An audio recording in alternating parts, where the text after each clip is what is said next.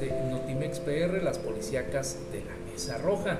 Ingresa al cerezo Papanteco el periodista José Cárdenas tras audiencia en salas de juicios orales.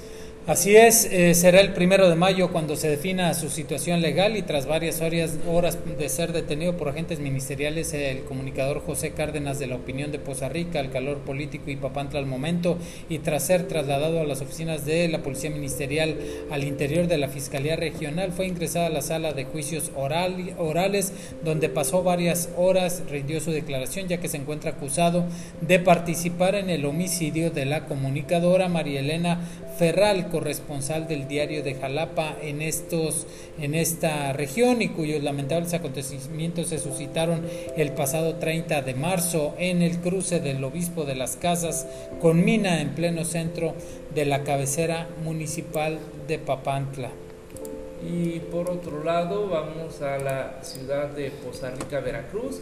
Ahí se agarran a balazos en la colonia Tajín, detienen a implicados y hay dos, dos detenidos, estarían presuntamente vinculados con el asesinato de la periodista María Elena Ferral Hernández en Papantla, aproximadamente a las 2 de la tarde de hoy.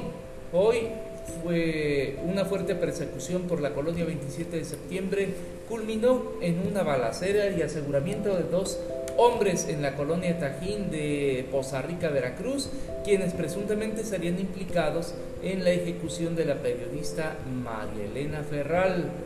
En el movimiento en la colonia Tajín se vio cómo sacaron del interior de una vivienda a una persona del sexo masculino quien presentaba impactos de arma de fuego y quien fue auxiliado por paramédicos sirena y este pues no se sabe si lo llevaron a las celdas preventivas. A las 15 horas el convoy de ministeriales arribó a la Unidad Integral de Procuración de Justicia de la Fiscalía General de Justicia del Estado en Papantla, Veracruz, para continuar con el debido proceso en el esclarecimiento del homicidio de la periodista María Elena Ferral ocurrido el 30 de marzo. Posteriormente, a las 5 de la tarde, los detenidos fueron presentados ante la sala de juicios orales ubicada en la colonia Unidad y Trabajo. Y recordemos que la hija, precisamente la hija de la eh, fallecida de periodista María Elena Ferral, pidió a los medios de comunicación, después de haber hecho este pronunciamiento, que por favor eh, permitieran que la fiscalía continuara con las investigaciones, eh, porque bueno, pues no sabe lo que se podían encontrar y bueno, siguen sucediendo cosas pues muy extrañas que vamos a estar muy al pendiente para informarles. Y mientras tanto, la federación advierte que Veracruz destaca en feminicidios, secuestro y extorsión. Así es, de acuerdo con el informe que presentó este viernes el titular de la Secretaría de Seguridad Pública y Protección Ciudadana, Alfonso Durazo Montaño, Veracruz continúa por arriba de la media nacional en los delitos de feminicidio, secuestro y extorsión contemplado en el periodo de enero a marzo del 2020.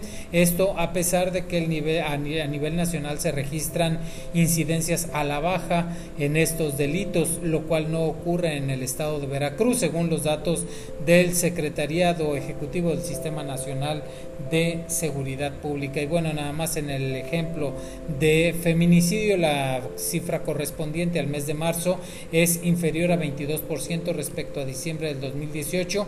Asimismo, la cifra es inferior en 15.22% respecto a febrero del 2020. Y bueno, pues ahí en general Veracruz sigue a la alza lamentablemente en la mayoría de estos delitos.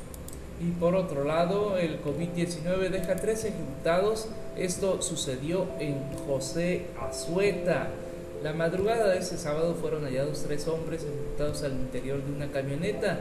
El hallazgo se realizó sobre la carretera federal en el tramo comprendido entre los municipios de Loma Bonita, Oaxaca y José Azueta, a la altura del lugar conocido como La Capilla.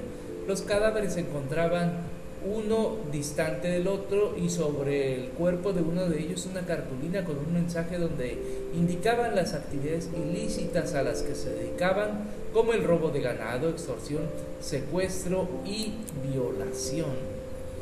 Vamos a continuar con más notas eh, y dejan desmembrado a un padrastro que había asesinado a golpes a su hijastro de tan solo tres años de edad en Santa Así es, ayer por la mañana en el municipio de Santa María del Río, Moisés N. asesinó a golpes a su pequeño hijastro de tan solo tres años de edad, como estabas diciendo, y esta mañana fue encontrado, ejecutado y desmembrado el cuerpo precisamente de Moisés N., el hombre que al día de ayer asesinara a golpes a quien fuera su hijastro de tres años. Este hallazgo se dio en los campos donde se instala la Feria Regional de Santa María del Río. A un costado del cuerpo se encontraba también un mensaje de un grupo delictivo que avisa a la ciudad el por qué le había sucedido este, esto a este hombre y cabe señalar que el asesinato del menor causó malestar entre la población que a través de redes sociales se organizaron para localizar primero a Moisés, de quienes difundieron su fotografía y luego, pues como ya fue enterado, fue encontrado desmembrado. El mensaje decía que esto le había sucedido por haber matado al niño, pero también advertía de qué le iba a suceder a los que andaban de chapulines cobrando piso y extorsionando. Vamos a cambiar de nota, levantan a dos y los dejan golpeados. Esto sucedió en Córdoba, Veracruz. En el camino de Río Seco a Paraje Nuevo, en Córdoba, dos empleados fueron privados de su libertad cuando transitaban en la entrada de la congregación La Luz, Francisco y Madero Desconocidos los dejaron tirados luego de darles una golpiza y despojarlos de sus pertenencias. Tras el llamado de alerta de civiles al 911, arribaron a la zona policías estatales, Fuerza Civil y paramédicos de la Cruz Roja quienes atendieron las heridas de ambos sujetos y los trasladaron a un hospital. Hasta aquí, hasta aquí el podcast de Notimex PR, las policíacas de la América.